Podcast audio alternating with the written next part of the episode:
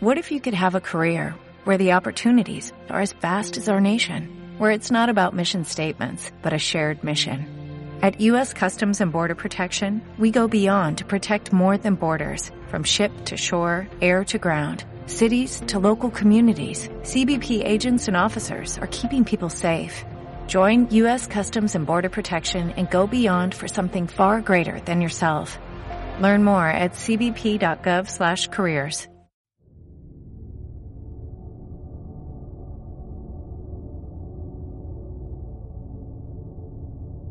Abra su mente. Usted está a punto de acceder a la biblioteca sonora del oculto.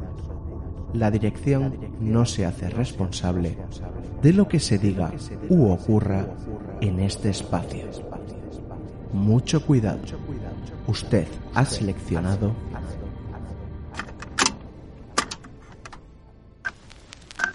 Cantabria Oculta con Juan Ramón Cayón, Antonio Gutiérrez Rivas y Alberto Martínez Beivide.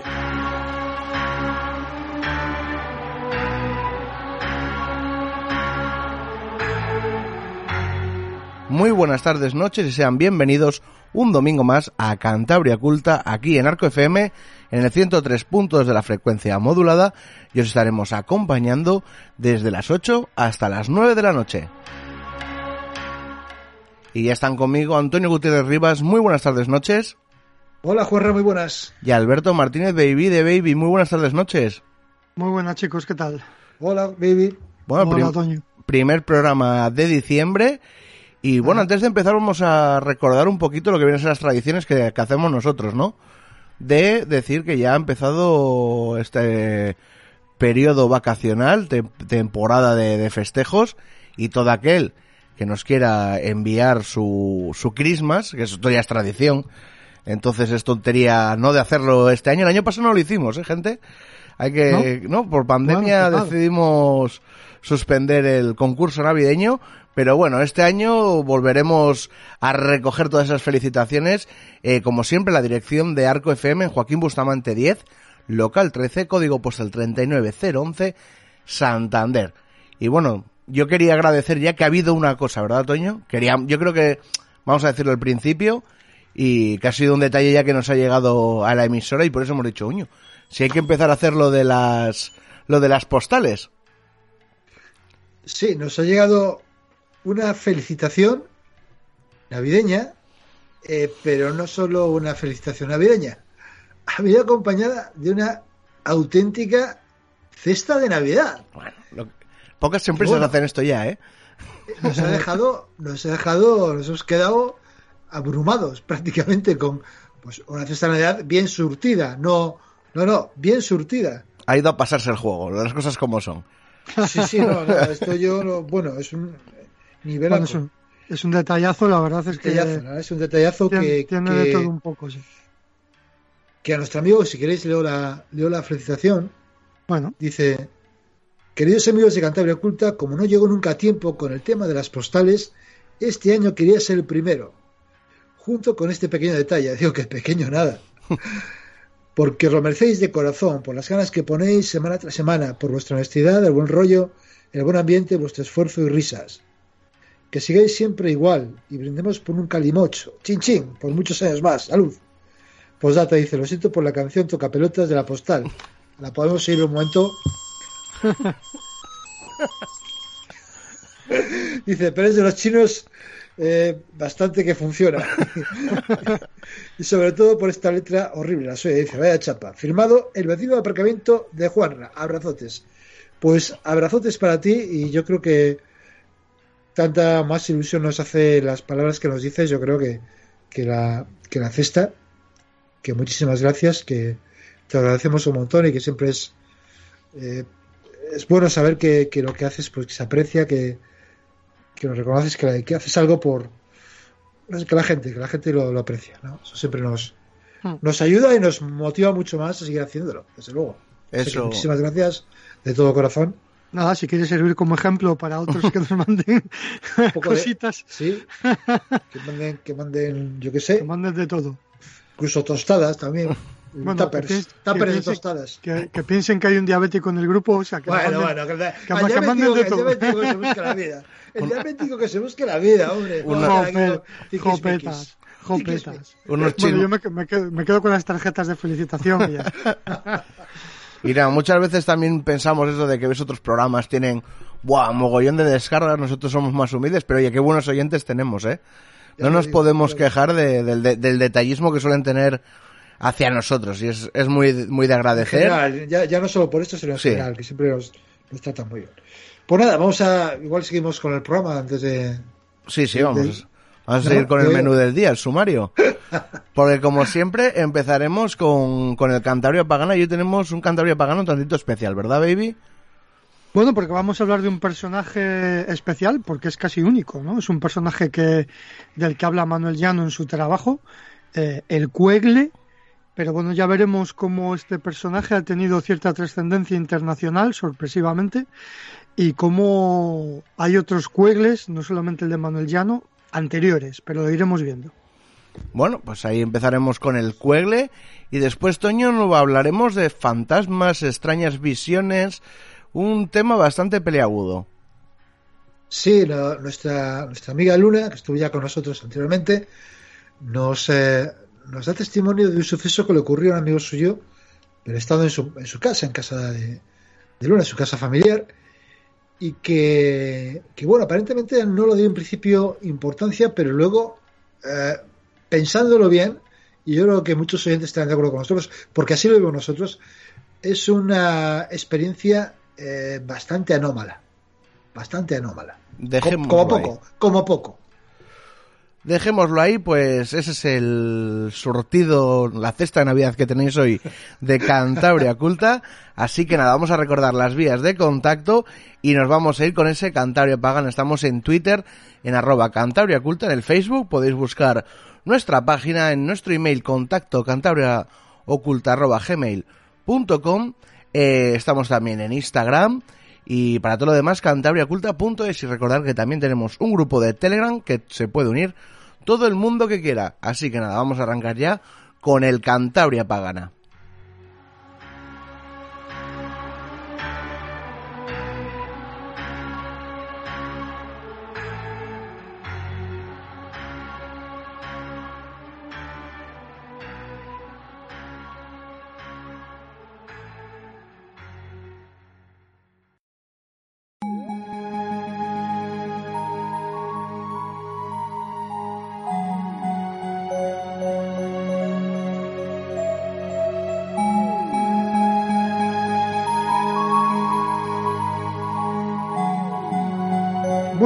Dicho al principio, hoy vamos a hablar de, un extraño personaje que forma parte del elenco de la mitología de Cantabria, gracias a Manuel Llano, nuestro querido escritor que murió, en los años 30, al comienzo de la Guerra Civil eh, del siglo pasado. Eh, y es el Cuegle, un extraño personaje del que yo creo que no hemos hablado en este programa. Y el, el motivo del que esté en este programa casi se lo tenemos que agradecer a nuestra querida amiga Israel Espino, a la que la mandamos un beso muy fuerte, porque el otro día me mandó un WhatsApp diciendo, oye, este personaje, este personaje se lo habrá inventado Manuel ya no existió de verdad, o de dónde está sacado, o sea, si se lo habrán inventado, ¿no? Yo le dije, pues que era de, de Manuel Llano, ¿no? Eh, y así que bueno, dije, bueno, nunca hemos hablado de él, así que le vamos a desgranar en el programa. Y bueno, pues gracias a Espino la mandamos un besito, tenemos al Cuegle aquí con nosotros en la sección Cantabria Pagana, ¿no? Hay que decir que, este personaje habla de él, como hemos dicho, Manuel Llano, en su novela Rabel, en su libro Rabel, de 1934, y que no hay nada más recogido sobre este extraño personaje tal como él lo describe. Luego veremos que el nombre sí es utilizado para otros seres mitológicos, que lo, veremos más adelante. El Cuegle solo está recogido en este libro, Rabel, en un, en un capítulo que se titula El amigo de Lohankanu. El Ohankanu, bueno, ya sabemos lo que es, lo hemos explicado muchas veces en el programa. Si alguien no lo sabe, puede escuchar programas anteriores, ¿no? Es un, otro de los personajes estrella de la mitología de, Cantabria, ¿no? Pues este Ohankanu tenía de amigo al Cuegle.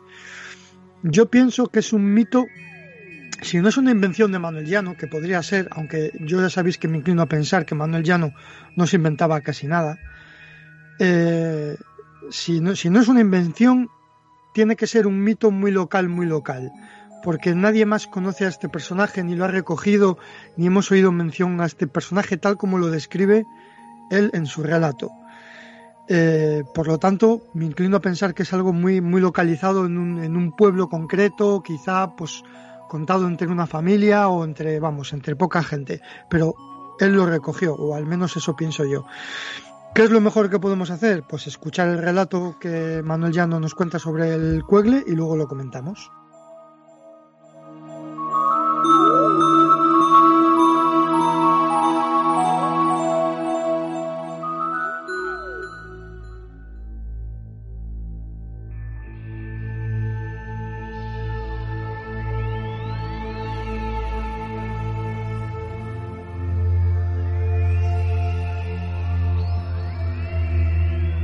El Ojáncanu tenía de amigos a los cuervos y al cuegle, que tenía cinco estómagos y cinco ringleras de dientes, como los de los lobos.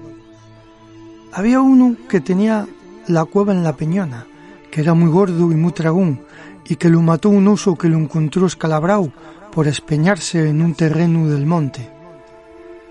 El animalón era chico, pero muy gordo, y tenía la cara lo mismo que los hombres, pero muy negra y con una barbona muy larga.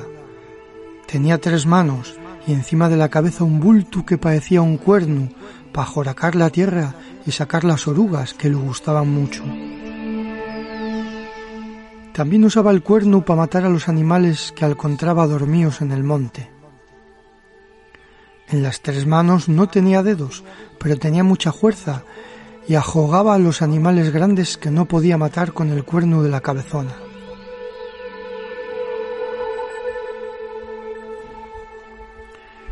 El cuegle de la Peñona, que fue el último que anduvo por acá, era hijo de una anjana maldecía y de un oso, pues los cuegles nacen cuando se juntan las anjanas y los osos viejos, que diz que es una vez cada treinta años. Andaba de pie como las personas y se escondía detrás de los matorrales para repañar a todos los bichos que le gustaban para comer y los tragaba con pellejo y todo después de sacarlos los ojos y de quitarlos las garduñas para que no le lijaran el estómago.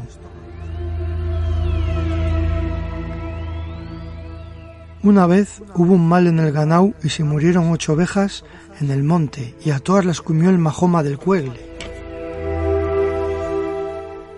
También le gustaban los críos chicucus y robaba hasta con el escanillo a todos los que no tenían un ramo de acebu y otro de barroscu encima de la cuna. En cuanto golía el acebo y el barroscu, rutaba como un demonión y no cogía al crío. Cuando eran chicos, la anjana maldecía los daba de comer hojas de acebu y de barroscu para jartarlos, y después, como estaban aburridos de esta comida, en cuanto lo veían, corrían como si los llevara el diablo. El cuegle de la Peñona bajaba todos los domingos al pueblo, mientras la gente estaba en misa y entraba en las casas y comía todo lo que encontraba, menos la leche, que los inflaba y se morían. Una vez entró en un palacio y comió el mutragón cinco panes cutianos, cuatro docenas de chorizos, dos pastrales, un lomo y encima más de dos celemines de castañas y uno de nueces, con casco y todo. Otra vez entró en un gallinero y comió nueve gallinas, un gallo y dos docenas de huevos. No se veía harto nunca, y cuanto comía ya tenía otra vez hambre. Pa dormirse se hacía una bola como los pies y cuando le dolía el estómago de tantas jartas, comía unas llavazas y un poco de pan de culebra y se le quitaba. Por ser dragón se despeñó el muy de Mongrón. Habían soterrado una vaca que dice que murióse de una salenguana y quiso dar un brinco para saltar en un terreno y como aquel día había comido mucho y estaba muy pesado, se despeñó, rompiéndose las patas y el espinazo. Al poco rato vino un oso y lo remató para comerle. Diz que los pueblos tienen la sangre blancucia y una nube en los ojos. En el brazo derecho tiene unas manchonas verdes y en el pescuezo un collar encarnado que de noche relumbra como el ojo de un lobo. Las rámilas y los zorros son los animales que más le gustan. Y en el invierno, cuando hay mucha nevada y no puede salir de la cueva, joraca con el cuerno y come las orugas mezcladas con tierra. Cuando se muere, salen del su cuerpo pudriu unos gusanos grandones, la mitad encarnados y la otra mitad blancos, y de estos gusanos nacen unos bichos como lumiagos, que nadie sabe a dónde se meten. La persona que encuentre un bicho de esos y lo tenga siempre en el bolsillo metido en da que caja, el ojáncanu no podrá hacer nada en contra de ella y no se morirá hasta más de cien años y tendrá toda la vida buena cosecha, pues ese bicho da la buena suerte, que a todos deseo y a mí que no me falte.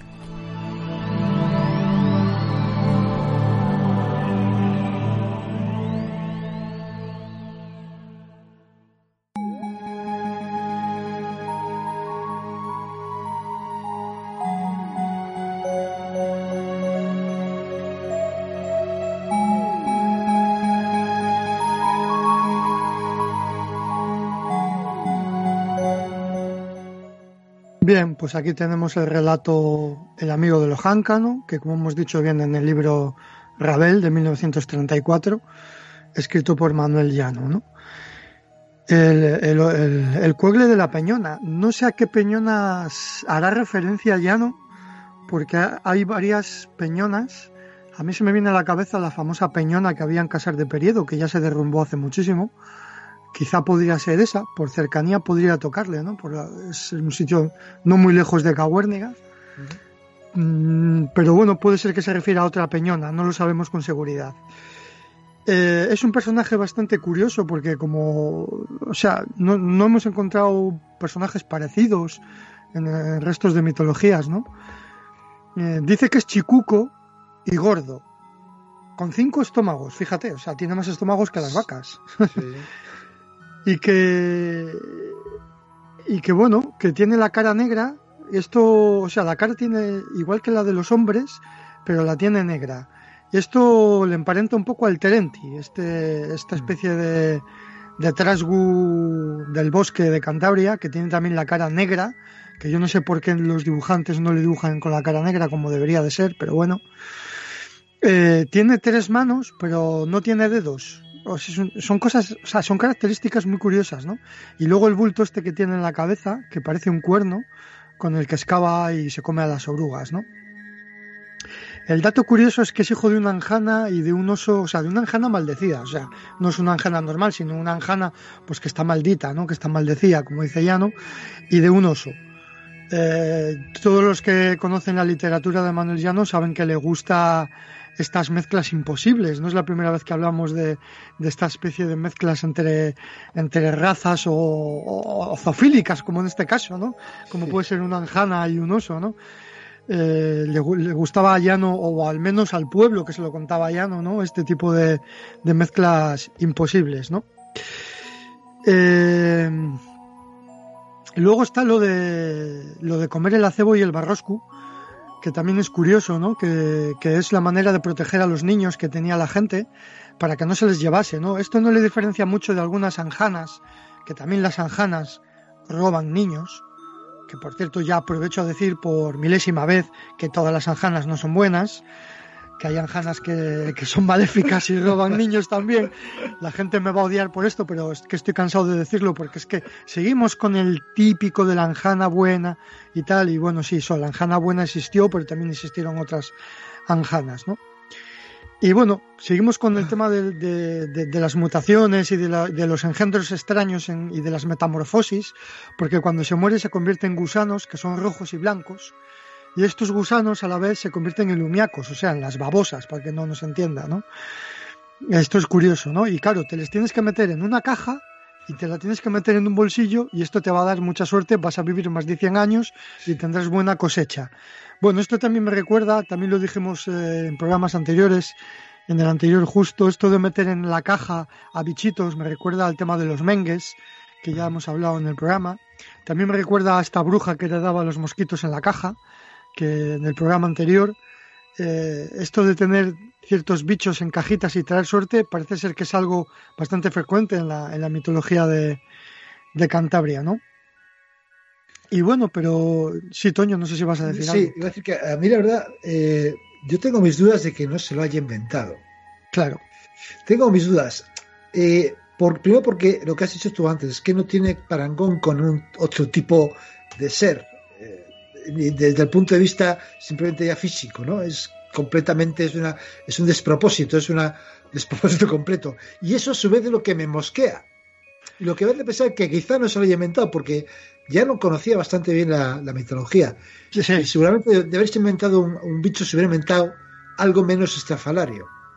Sí, es, es probable. Además, como hemos hecho aquí una descripción de una serie de características que son comunes a otros seres o, otras cosas, están las metamorfosis, lo de los bichos en la caja, lo de la anjana maldecida, lo de mezclarse con animales y todo esto es, común en la mitología de Cantabria y otras mitologías, con lo cual eh, yo creo que tampoco se lo inventó.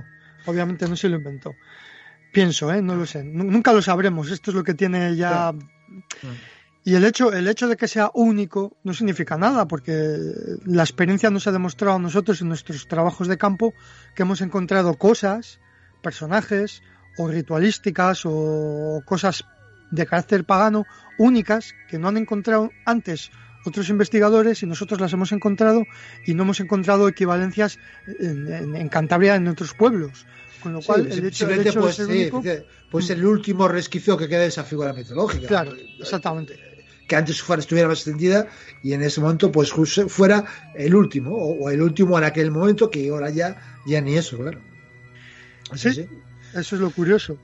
Y bueno hablando de cosas curiosas eh, eh, fíjate que es un personaje que no trasciende mucho en la mitología en Cantabria no se habla mucho de él todo se lo llevan las anjanas y los y los ojáncanos y el terenti y poco más pero hay una serie una serie que me parece que es americana una serie de estas así muy míticas que se llama Grimm, eh, que empezó a emitirse en el 2011 y que justo en su séptima temporada, que fue la última temporada que se emitió, en el capítulo 4... En la sexta, yo creo que la sexta, sexta temporada. Sí, bueno, yo he mirado en las... Eh, sí, efectivamente, la sexta. Lo que pasa es que lo estoy leyendo sin gafas y no veo un Cristo. o sea, que, para variar, y encima tengo muy poca luz siempre cuando hacemos el programa. Es verdad, en la sexta, la séptima creo que fue, o, no, o la última temporada fue esta, la sexta, eso es, exactamente. Bueno, pues en el capítulo 4 se titula El Cuegle, y dices tú, ¿qué? Un personaje de la mitología cántabra en una serie de Estados Unidos, eh, que además era una puesta al día de, los hermanos Green, ¿no? Porque está hecha en la actualidad, no, no en la época de los hermanos Green. Bueno, pues tenemos el extracto le hemos sacado de la serie el extracto que habla del le Vamos a escucharle. ¿Tres ojos y tres brazos? ¿No será un devorador de personas morado con un ojo y un cuerno y que vuela? Tengo uno de dos cabezas. A lo mejor no es un Fesen. ¿Cómo que es un monstruo de verdad? No me digas que crees que existen. Esperad. Creo que lo tengo.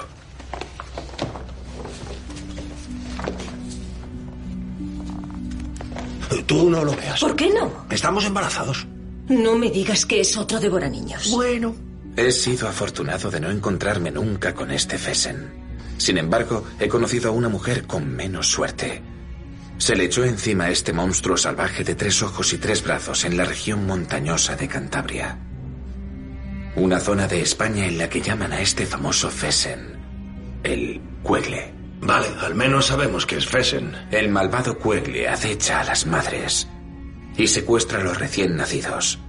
Se los queda por las horas del horror. ¿Qué son las horas del horror? ¿Y cuántas horas No lo sé, solo pone hasta que el Cuegle está seguro. ¿Seguro de qué? Aquí pone de abortar el mal futuro. No sé qué significará, pero no suena nada bien. Abortar el mal futuro. ¿Abortar? ¿Cómo puede ser si los niños ya han nacido? Creo que se libra de ellos. ¿Quieres decir que se los come? Sí, algo así. Eso está muy mal. Tenemos que parar a ese devorador de niños.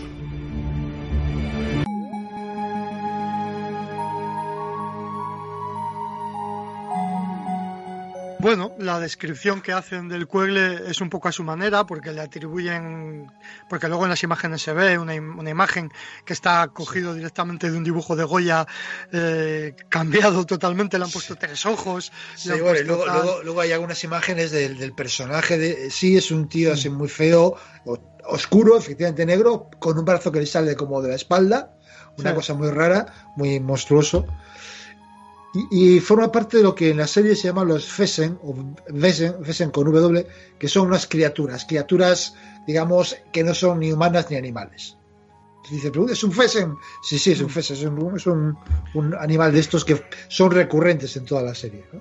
Hombre, pues uno que, más. Lo, lo Llama la que atención que, que, sí. que, que, eso, que, que, lo que has dicho al principio, que, que un personaje que es incluso poco conocido en Cantabria, no tengo que contar fuera de Cantabria, en el resto de España, eh, apenas muy desconocido, aparezca una serie norteamericana. Sí, no, y que mencionen la, la, la, la Cantabria, Sí, sí, sí, que mencionen el personaje. Claro, yo, yo no, si yo esto no sé- ma- si- si lo vería Manuel Llano, fliparía mucho el hombre. fliparía mucho, le, encantaría. Yo, eh, el, el director de, la, de, las, de este capítulo era un tal Carlos, Carlos Ávila, que es un norteamericano, pero de origen mexicano y peruano. Yo no sé, el guionista, algo de la que el guionista, digamos. eh, De algún sitio tiene que haberlo sacado.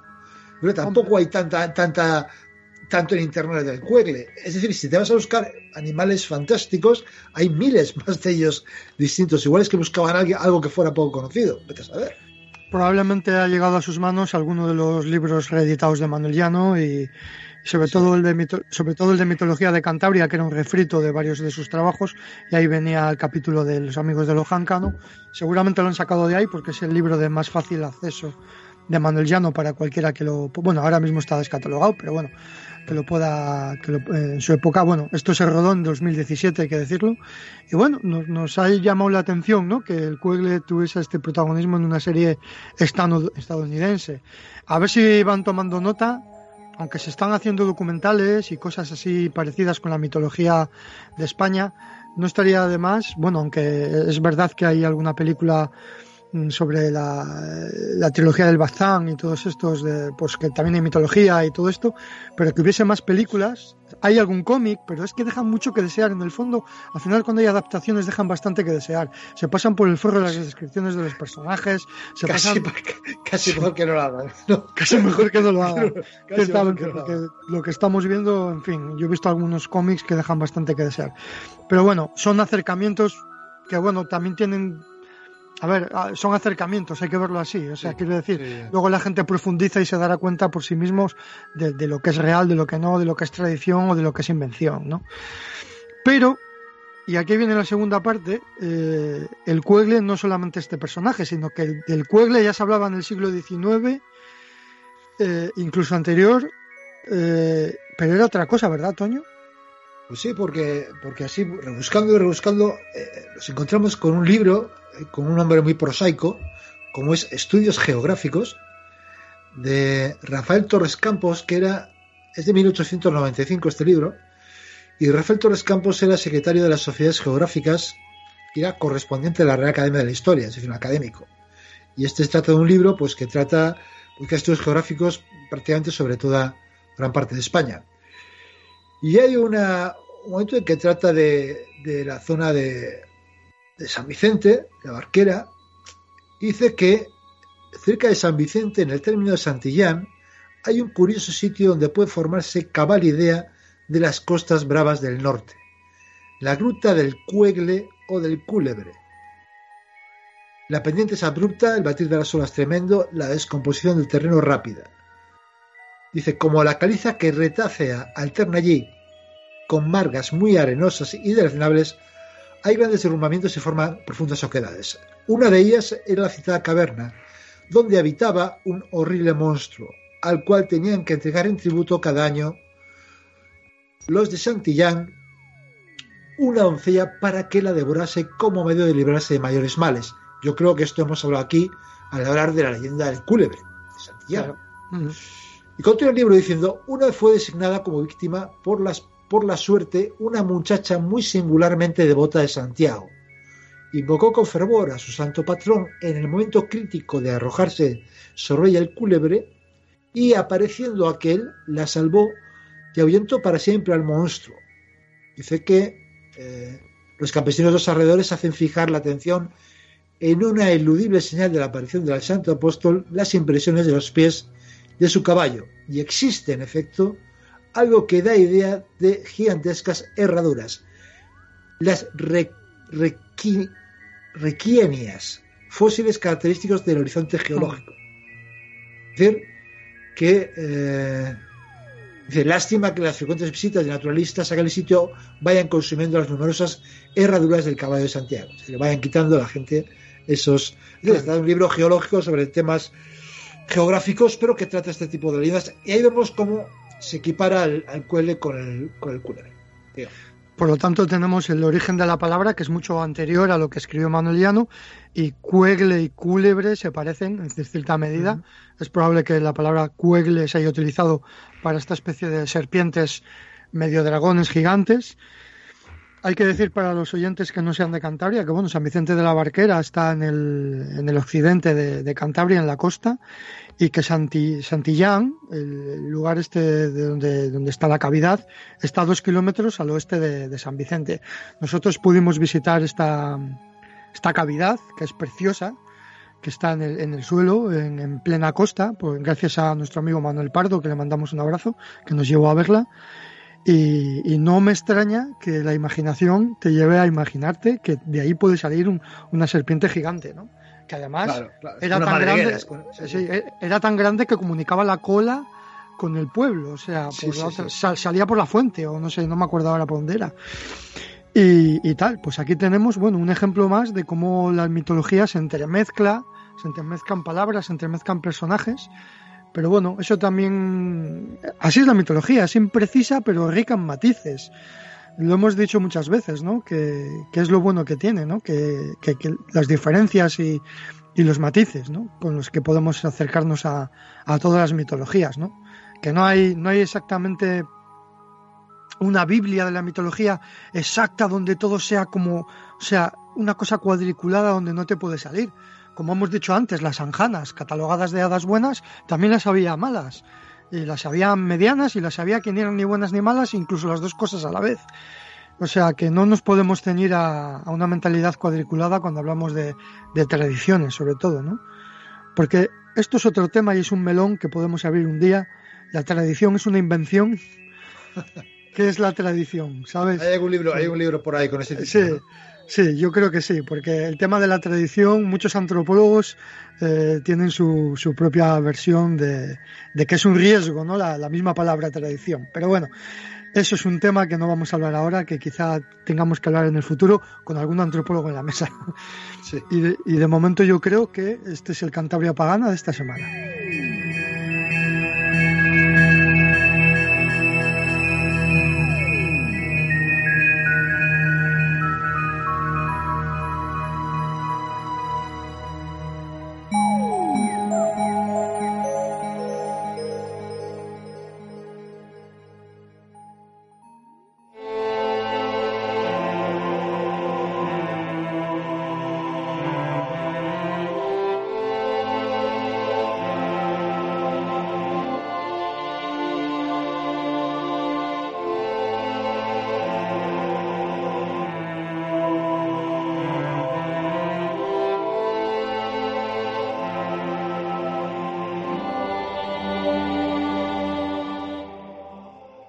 Bueno, pues nuevamente tenemos otra vez en el programa a nuestra amiga Luna de Basauri, compañera de Devoradores del Misterio, pero esta vez viene a contarnos una historia vivida en, primera persona, una historia cargada de misterio, de, algo insólito que ocurrió.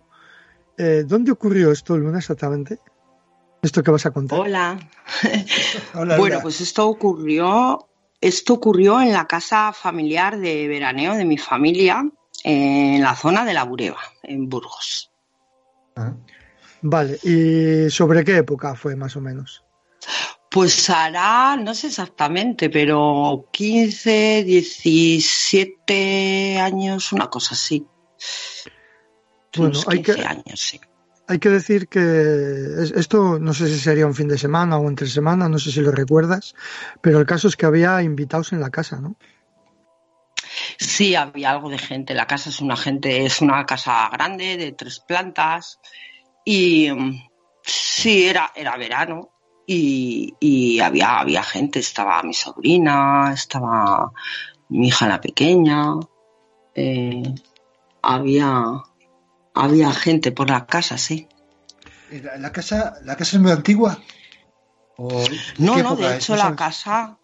No, sí, sí, eh, la casa, te voy a decir, la casa era un terreno, era un solar y la empezó a construir mi padre en el año, pues es mi hija del 89, tenía Maite tres añitos, así, pues empezó a construirla en el 91 no, había, no había nada, no había habido nada allí. No, era un solar, no, era un solar. La levantaron entre él, es una casa de dos familias y la levantaron entre él y su, y su amigo desde, desde cero, te digo, no había nada. Había un solar. un solar, o sea, no había un cementerio indio debajo ni nada. bueno, no sé lo que había debajo del suelo, pero el solar. Vete a saber. El caso, el caso, es que estos eh, eh, hechos que acontecen empiezan contigo exactamente, ¿no? Porque tú estabas durmiendo, pero ¿qué te pasó, Luna? Sí, bueno, es que, a ver, porque, claro, porque es que al final no es una historia, son como dos hiladas, vamos a ver. Exactamente. A mí me ocurre, eh, me ocurre nada, bueno, em, yo había ido con un amigo mm. y fui con un amigo a pasar unos días y eh, la habitación en la que yo duermo está en la segunda planta y eh, en otra habitación enfrente de la mía pusieron a mi amigo a dormir. Y nada, pues me ocurrió que es que esa noche, eh, cosa muy extraña en mí, eh, no podía dormir. Tenía unas pesadillas horribles, pero unas pesadillas, yo pasaba muchísimo miedo. O sea, me da mucho miedo. Un miedo que no, que no estoy habituada, que yo no soy de tener pesadillas. Me pasaba algo muy extraño porque yo sabía que estaba soñando, era un poco un sueño lúcido, porque sí que me ocurre esto, ¿no? Que sueño y sé que estoy soñando. Pero es que no era capaz de controlar mi miedo, yo me despertaba y no era capaz de controlar mi miedo. Mi miedo seguía, no sé exactamente, yo no recuerdo exactamente qué es lo que soñaba, ¿eh? la verdad pero no era capaz de controlar ese sueño hasta el punto de que yo pensaba, ojo, me voy a la habitación de mi amigo. Y luego, mira, mis padres que piensen lo que quieran de mí por la mañana, pero yo me voy porque tengo un miedo y yo no quiero estar aquí sola. Y nada, me dormía, pero volvía a soñar lo mismo. Total, que pasé una noche horrible esperando a que, a que se hiciera de día, porque no, no podía evitar ese miedo, ¿no? Algo que nunca me había pasado y nunca más me ha vuelto a pasar o sea, que de, alguna manera tú esas pesadillas las considerabas extraordinarias, o sea, un hecho puntual, un hecho que te pasó concretamente en ese momento, que además en ese momento ocurrieron más cosas. Cuéntanos.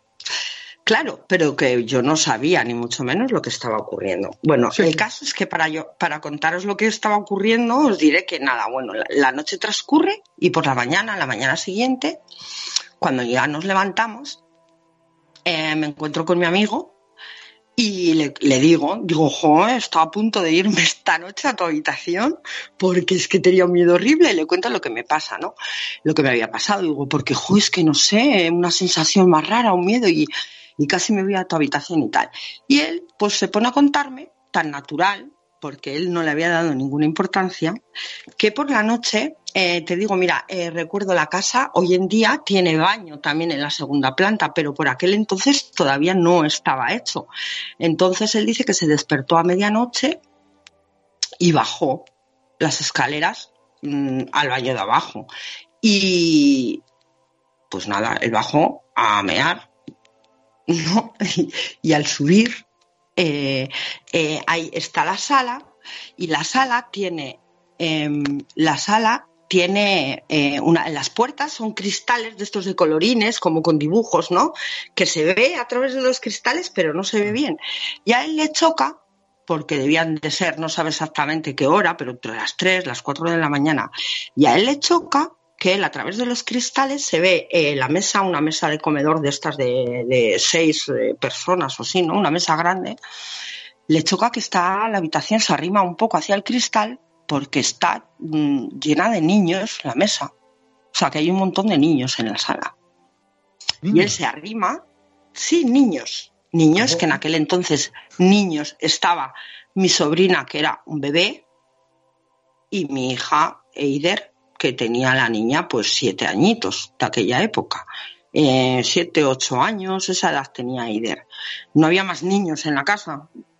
Entonces en nada, mm, dice además eso, que se arrimó, se acercó hacia el cristal y vio de frente a una niña morenita pum, que, se, que le miró y él, pues bueno, sin más tampoco dijo, pues no voy a, a meterme, ¿no? ¿no? No era tampoco, le conocían en la familia, pero tampoco era una persona con mucha confianza.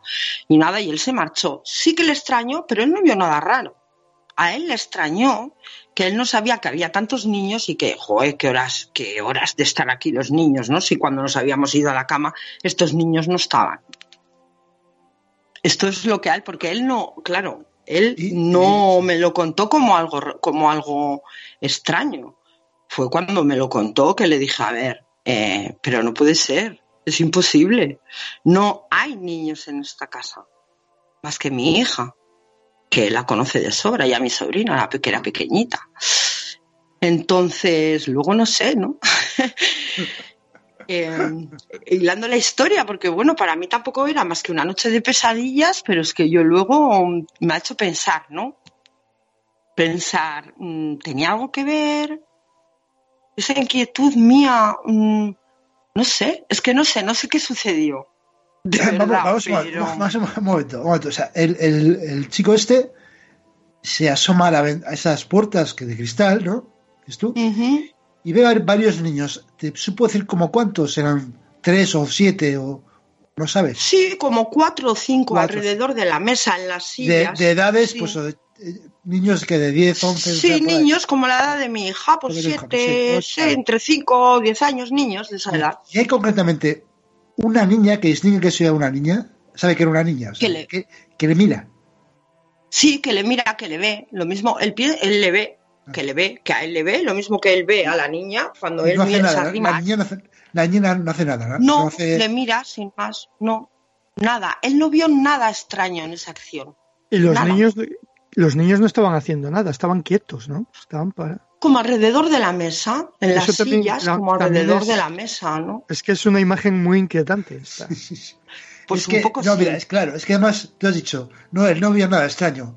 Es que lo extraño es que no viera nada extraño. Es decir, tú estás en la casa, a las 4 de la mañana te levantas y en una habitación ves niños sin adultos y como mínimo te parece extraño.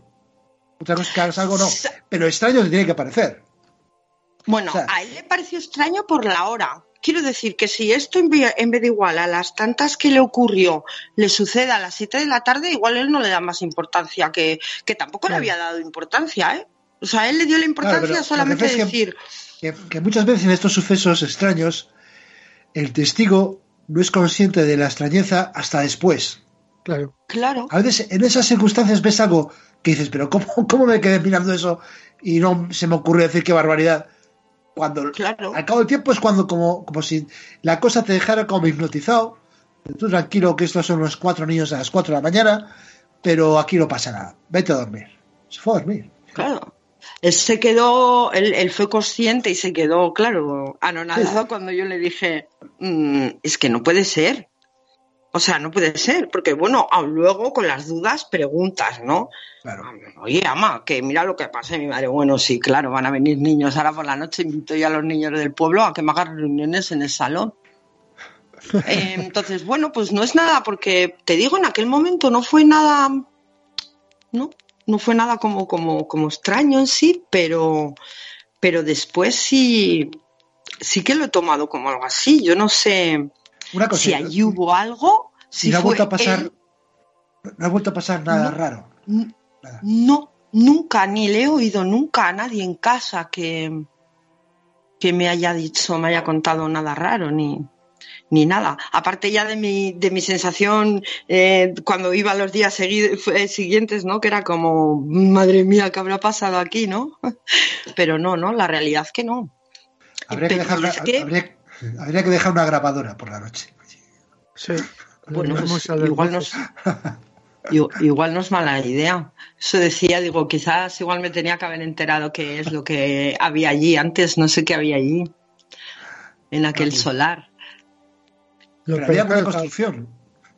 Era un solar que era un solar que había sido construido, está construido ese solar o, o no había Pues habido es que no lo- nada, no sabes. Pues es que no lo sé, no, no tengo ni idea, porque la verdad es que fue, bueno, en un pueblo que ellos, ni mi aita ni nada, no son de allí, ¿no? Sí, fue un sitio que encontraron, entonces no, no sabemos nada de- del lugar, tampoco no, ni somos de allí ni nada, ¿no? Tampoco, Y no, no ha tampoco- Sí, tampoco recuerda a este amigo tuyo cómo iban vestidos los niños, ¿verdad? No, mira, tampoco, mira, es una persona ahora mismo la tengo desubicada, no, no, no, no, no tengo relación con él y no, no, al no volver a hablar del tema, yo no lo recuerdo si en aquel momento, yo creo que no, tanto como de hablar de, de cómo iban vestidos o no, yo creo que no llegamos a hablar de eso, la verdad es que no lo, no lo recuerdo, es que yo durante mucho tiempo no le da importancia, ¿no? Le da importancia luego cuando sumo las dos cosas y más que nada porque es que, sobre todo, es que yo, mm, como os digo, es que ni nunca me había ocurrido nada, eh, esa sensación que yo pasé aquella noche, ni nunca más me ha vuelto a ocurrir. Bueno, sí, yo creo que son de estos sucesos que aparentemente no tienen nada de extraordinarios. Unos niños en una habitación, pero como dirían, son, son, las, eh, son- hay pruebas circunstanciales, ¿no? De, de que hay algo extraño ahí. El hecho de que no había niños en la casa, no había niños en Pero la casa él y que, vio. claro, pero y a las 4 de la mañana. O sea, dije- decir, no había niños en la casa, pero se colaron porque se metieron de no sé qué, que venían del vecino a las 6 de la tarde. No, no. pues sí. Era un hecho imposible en las circunstancias, no. No, Bueno. imposible totalmente. Y te digo que él hasta eh, me contaba cómo eso, cómo porque es de esos cristales, eh, te digo, con dibujitos y esto, pero que si tú te acercas y miras de cerca, Es- es. se ve perfectamente lo que hay dentro, ¿eh? Sí, sí, sí. Bueno, y yo conozco. no solo él vio a los niños, sino hubo una niña que le vio a él. Claro. Iba a decir, iba a decir que es- yo, yo conozco la habitación porque Luna me ha mandado fotos. Conozco Sí. la habitación, conozco la mesa, conozco cómo está todo aquello y yo me imagino la escena y es, terror- es terrorífica, la verdad. Sí, además son muebles un poco de antiguos, antiguos, Claro, de, sí, sí, sí, sí, sí. Sí, sí, de casa de pueblo, que aunque la casa no es muy antigua, esos muebles, pues bueno, pues son de que le habían regalado a mi madre, de, de otra casa de pueblo, y son, sí, las típicas mesas de estas de madera largas, con un mueble de estos de cristal lleno de figuritas, Sí, esas cosas. Creo que tengo. A ver, creo a que ver, tengo si las el, fotos. A ver si el misterio no va a ser en la casa que había antes, sino en, en los muebles, En que, han los venido de- muebles. que han también, venido de pues mira, otras también- casas. Mira, ah, pues mira, también puede ser, ¿no? También podría ser. Es que yo, de hecho, en la casa no, pero bueno, que los muebles siguen allí, ¿eh? Esa mesa sigue allí, ¿eh? Y Claro, esas sillas. Haz una invocación a los muebles de la casa cuando vayas. A ver qué No, oye, pero lo de, la, lo, de la, lo de la grabadora yo lo he tirado Sí. y dejado. ¿Quién sabe? Oye, Sí, bueno, Sí. ¿por qué no? Podemos probar. Igual un día podemos hacerte una visita y podemos hacer una investigación si tú quieres. Sí, claro, tenéis sitio, te digo, tiene tres plantas la casa, hay sitio para los tres. qué bueno. Pues yo no sé si quieres añadir algo más a esta historia aparentemente normal, pero terrorífica en el fondo. Pero Eh, sí con su punto, ¿verdad? sí, sí, sobre todo porque te ha quedado a ti la inquietud de aquellas extrañas pesadillas que pasaste tanto miedo, Sí, al mismo sí. tiempo que a este hombre se le aparecían estos niños en la habitación de abajo. sí, sea, que es que lo- fue esa noche, Bueno, pues yo creo que sin más, única. con, con este caso eh, insólito, eh, despedimos a nuestra amiga Luna, esperando que no tarde mucho en volver a Cantabria Oculta. Pues nada, un placer, compañeros, y hasta que vosotros queráis.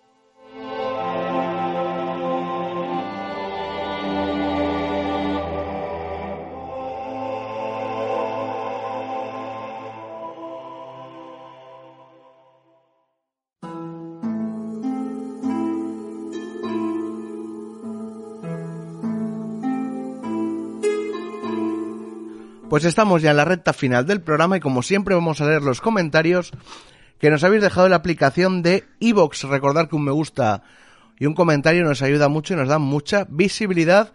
Y nos vamos a ir a dos programas anteriores, nos vamos a ir al de el teletransportación en la niebla en Asturias y el Castillo Maldito y Bruna Bruneta, donde nos deja un comentario Betting Clown que, se quedó descolgado de- del, del programa anterior.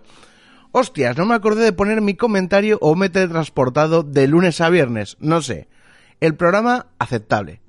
El relato de Bruna Bruneta es maravilloso y el testimonio de la teletransportación en la niebla me ha llevado a los años finales de los 80 y principios de los 90, cuando los, en los medios salían cada dos por tres alguien que había sufrido ese fenómeno, ya fuese en coche, barco o avión. Una pasada la nueva sección de peticiones musicales para cerrar el programa. Eh, buena, buen tema el de los Survivor para, para que no os confundáis con Rock FM.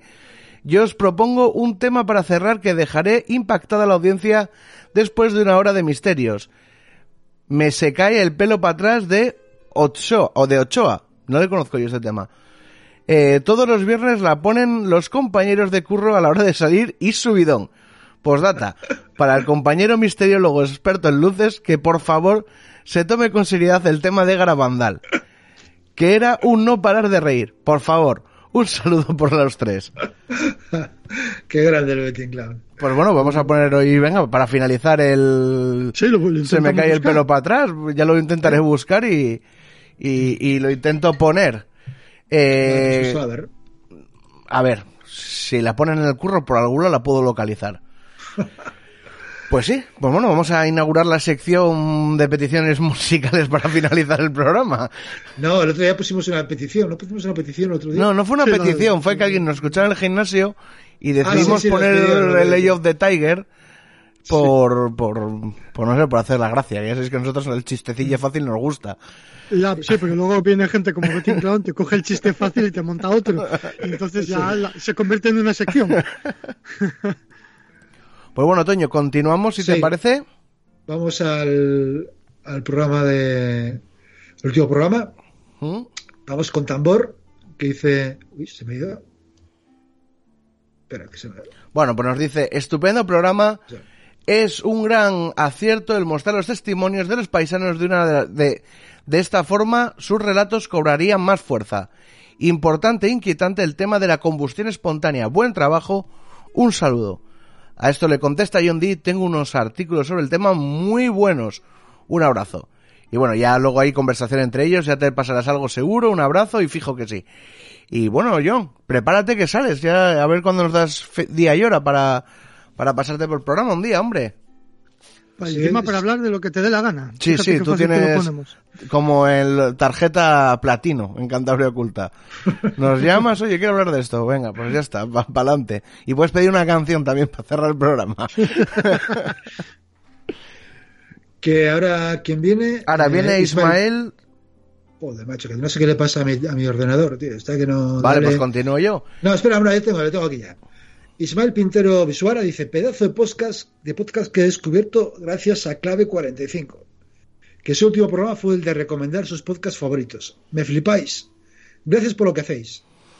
Pues muchas gracias Ismael y muchas gracias a los compañeros de, de Clave 45. Yo, que- yo también, eh, sí, yo les quiero decir una cosa a los amigos de Clave 45 porque nos, les- bueno, lo primero agradecerles Sí. muchísimo el comentario porque Claro. se, se agradece mucho que nos tengan en consideración y en buena consideración, pero nos catalogan de antropólogos y de etnólogos y eso, Sí. eso nos viene, nos viene un poco grande porque Sí, verdad, no, sí. no somos antropólogos, no tenemos la carrera hecha, como mucho, como mucho nos podemos acercar a etnógrafos. Bueno, pero hemos traído a veces a Nacho Cabria, o sea, Sí, Bueno, sí, gente- sí, a ver, yo siempre lo he dicho, hay veces no hace falta saber la- tener la carrera, sino rodearte con gente que lo sepa. Eh, sí, eso también es. Eso es verdad. Pero bueno, que, que es que yo a mí me da mucha vergüenza, me da mucha vergüenza cuando alguien nos cataloga de, de esta guisa, pero es que vamos, que muchísimas gracias a, Cable, a Clave 45 y a este oyente también. Y nada, ya les, les escribiré por correo porque no tienen Twitter para, para agradecerles el... Nada, que son eh, tan viejunos como nosotros. Sí, sí, tienen Facebook y Facebook. Facebook y correo electrónico. Como que si no es por mí, todavía vosotros hacéis un Ah, MySpace. ya te digo, no entendíamos ni... Bueno, continúo. María del Pilar Fernández de L. ¿Qué es, qué es, qué es significa Anjana?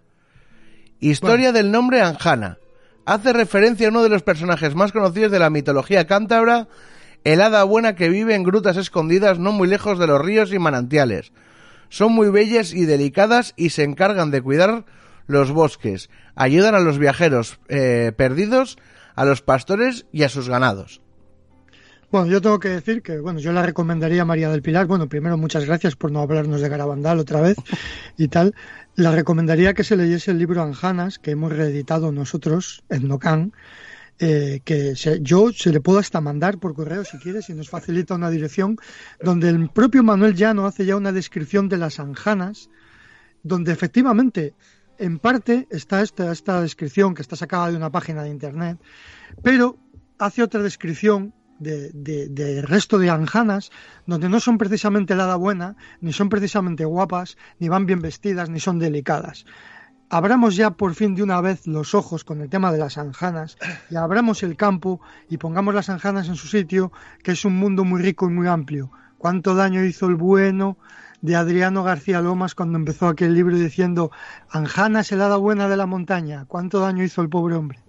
A mí, a mí es que me, a ver, me, me, encanta, me encanta que, que, después de seis años en la, haciendo programas hablando de anjanas, varias conferencias en, en, en varios eh, lugares hablando de anjanas, eh, charlas en institutos hablando de anjanas, cursos a profesores hablando sí. de anjanas, editar la... un libro hablando de anjanas. Tú has, has, has, has, ilustrado un libro hablando de anjanas. Sí. Eh, nos explica lo que es una anjana basándose en una, en una definición sacada de la página conmishijos.com en que te dice buscar nombres de buscar para sirve para buscar nombres para tus hijos. O sea, eh, no te metas con esa página que estoy yo detrás, ¿eh?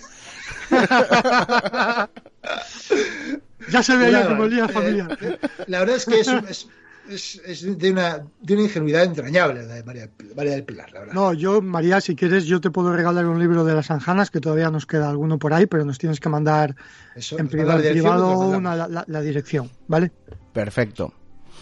Oye, aparte que aquí hemos puesto audios de anjanas que han robado niños y de todo, o sea que es que tampoco hace sí, falta. Sí, o anjanas que, tienen. Que vamos, que vamos o anjanas que. Las que tienen un solo ojo en la frente, como claro. los ojáncanos, o, o, mil historias. O sea, si es que yo ya estoy aburrido de decir que las anjanas no son helada buena solo. Sí, pero hay mucho más. Abramos Oye, la, la siguiente camiseta va a ser la anjana no es solo la buena de Cantabria. bueno, continuamos con John Dee. Muy bueno lo de las brujas, me ha gustado mogollón y lo de la caja de mosquitos, súper curioso. Eh, sobre la combustión espontánea ha estado súper bien. Y unos artículos tremendos, muy buen trabajo. A ver, Toño, si me los pasas, porfa. Un abrazo inmenso, chicos. Dalo por hecho, John. Ya sabes que, tus deseos son órdenes para mí. Estoy encantado. De, compartir esas cosas contigo, que ves que sí que te las pasas muy bien y, y te, lo, te, diviertes mucho igual que yo con esas cosucas. Pues continuamos bueno. con Montañés y nos dice, como ha, indica, como ha indicado otro comentario, os ha recomendado el podcast clave 45, un pedazo de programa en mi opinión. Se va, eh, se va reconociendo vuestro, su, vuestro buen trabajo y la tremenda labor de recopilación y divulgación de Cantabria y sus historias. Estoy deseando tener vuestro libro. Un abrazo. Bueno, dentro de poco sacáis uno vosotros, ¿no? A ver si, si... llevo diciendo esto no, no, media estamos, temporada, ¿eh? Está, a ver, está terminándose ya la última corrección. Eh, queríamos solo sacar antes de Navidades, no sé si va a ser posible, posiblemente no es por, por la que, que no de tiempo, pero inmediatamente después estará de, de, alguna manera u otra. Pues ya era sí, hora, ¿eh? Ya era hora. Ahí, Baguetes. Lo presentaremos, tenemos presentación, no, no, programa, ¿eh? no, es va, no es vagancia. Baguetes. Es que, es que, no, no. que sí, hombre, que sé que, que todo el curro que lleva, hombre. Las correcciones, las correcciones son diabólicas, tío. Son diabólicas. Y luego, luego haremos. Luego, si mira, en el Word, cuando lo pones rojo, das botón derecho. No, no, no. no, no. pero sí, pero ¿sabes qué pasa? Que cuando tienes transcripciones de lenguaje popular. Ya, cuesta, cuesta. Tapia, pues hay que tal. Y luego haremos, me imagino, una gira o lo que podamos de presentación del, del libro. Eh, si la pandemia nos lo permite, si no va más y se pone. Una gira pues, internacional de. Eh, sí, por las cercanías y tal. Sí, por el, el, bar, por el barrio, por el barrio. El interregional. No, iremos donde iremos donde nos quieran llevar, eso está claro. Hasta donde llegue, donde hasta donde llegue la FEB. donde llegue la gasofa del coche que no, que no es para mucha, la verdad. Tal como está. Eh que ahora quien toca Rafael, Rafael Casado. Rafael Casado. Muy interesante el tema de la combustión espontánea y sobre todo cómo, lo habéis, cómo habéis tratado los casos que habéis expuesto tal cual fueron relatados en su día y la exposición racional ¿quién los explica? Mejor saber que simplemente creer. Un abrazo. Pues efectivamente, sapere aude, ¿no? No Sí. Luego nos escribe aquí Manuel Prado. Eh, me ha gustado como se ha descrito de esta manera tan sencilla y, escueta Alan Hanna. Me recordó bastante a cuando pregunté al cura de Serdio por ellas. Y lo que me supo decir a duras penas es que decían que eran cosas que se aparecían por ahí. Y punto. Sin detalles ni adornos ni nada de nada. Bastante simple. Cosa que para mí fue, fue gloria oírla. Y lo de la caja de mosquitos ha sido la puta y poner polla. Bueno, que narices. Estamos ya fuera de horario infantil. Es que estaba pensando que digo, ¿en apunta, qué hora pues nos van a pues poner hoy? Yo creo que ya a partir Pues- de las 8 no se puede decir un poquito lo que quieras. Bueno, yo, yo, yo estoy de acuerdo con Manuel, entiendo lo que quiere decir, le comprendo sí. perfectamente porque estos, estos, esta recogida de testimonios sencilla, donde te describen la Lanjana como un fantasma que se aparece Mm. y ya está, y no te dan más detalles, es todavía resquicios que quedan de la auténtica tradición oral, que están sin contaminar, que no son opiniones de libros que has leído. Por eso yo creo, sí, es canela fina, aunque parezca una tontería, aunque, aunque dice, si no me está contando nada, ya, pero te está contando verdad. Eso es lo que yo creo. Bueno, eh, Beaten Clown eh, dice: sorprendente, sorprendente, increíble que el tugurio del Dream Club todavía exista. Algún tipo de fuerza demoníaca lo protege del- al paso de los años. Bueno, hay que recordar que, que el Dream Club desde empezaron empezó a tocar, por ejemplo, eh, Juan Carlos Calderón, Es que hoy precisamente he escuchado... reconocidísimo compositor de nivel internacional. O sea que es un sitio con historia. Yo creo y creo que es el sitio que tiene la primera licencia de pub de España. Alucina. En el, en el río sí. de la Pila. Río el de la río de Pila la de Pila. Es que hoy Toño precisamente Sí. escucha un podcast hablando que es eh, un podcast aquí de dragones que es muy conocido y justamente estaban hablando de tal y digo el drink y yo no fastidies que en el drink fue empezó todo esto también. Claro, sí, sí, el drink lleva toda la vida ahí. O sea, lleva toda la vida. Bueno, ya, pues yo, dice, tengo, yo tengo historias oscuras de que, que contar en el drink, pero no es para este programa. no es para este podcast, ¿no? No, es para otro tipo de podcast. Pero estoy hablando del pasado, ¿eh? Vale, otro pasado, sí. Como decía, como decía yo, no, como decía Beating Clown, algún tipo de fuerza demoníaca lo protege al paso de los años. Recuerdo la primera vez que entré en ese tugurio, nervioso y asustado por el aspecto siniestro de la gente que estaba en la puerta. Aquello tenía pinta de cantina de Moss Eisley, pero no. Cuando entré me encontré que era una mezcla del bar de los Kremlins y la teta enroscada.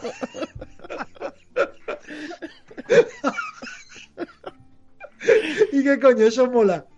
Me volví cliente habitual. La teoría del vampirismo podría ser plausible.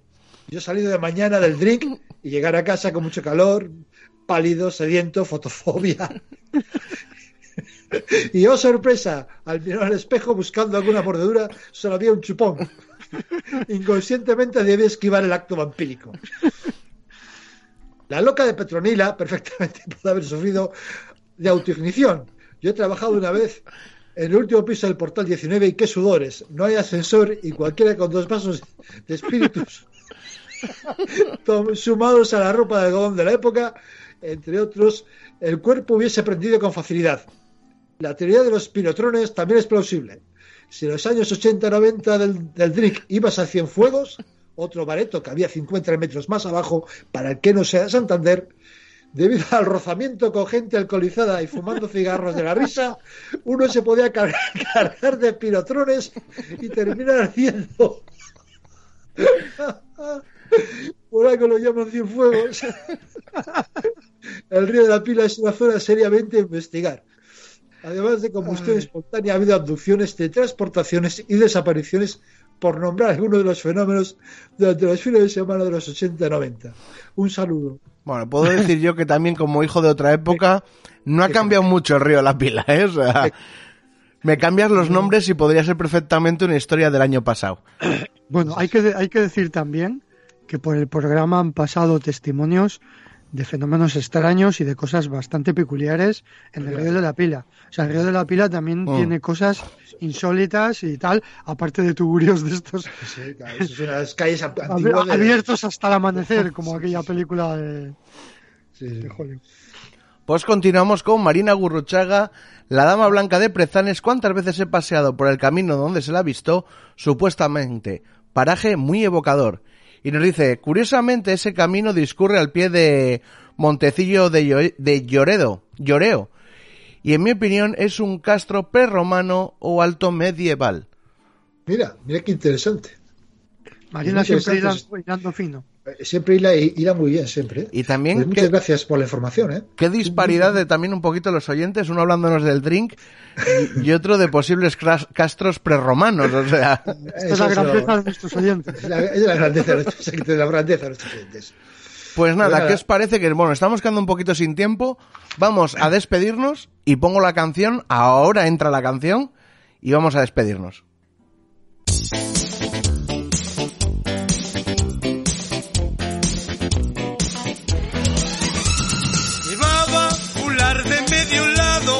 Pelo alborotado, morena de color.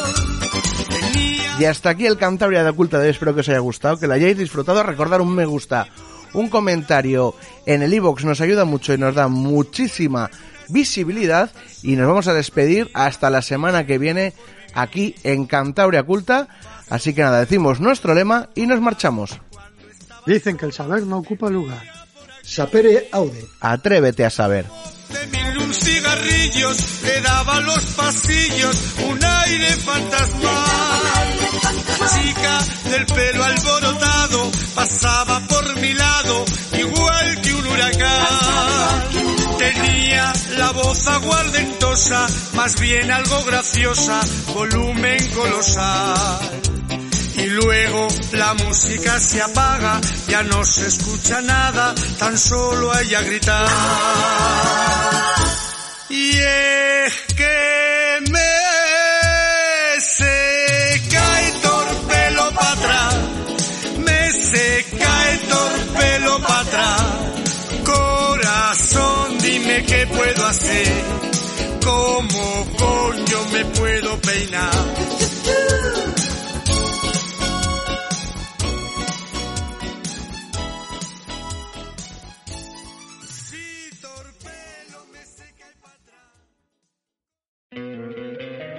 Te encantaría tener 100 dólares extra en tu bolsillo? Haz que un experto bilingüe de TurboTax declare tus impuestos para el 31 de marzo y obtén 100 dólares de vuelta al instante. Porque no importa cuáles hayan sido tus logros del año pasado, TurboTax hace que cuenten. Obtén 100 dólares de vuelta y tus impuestos con 100% de precisión. Solo con Intuit TurboTax. Debes declarar para el 31 de marzo. Crédito solo aplicable al costo de la presentación federal con TurboTax Full Service. Oferta sujeta a cambios o cancelación en cualquier momento.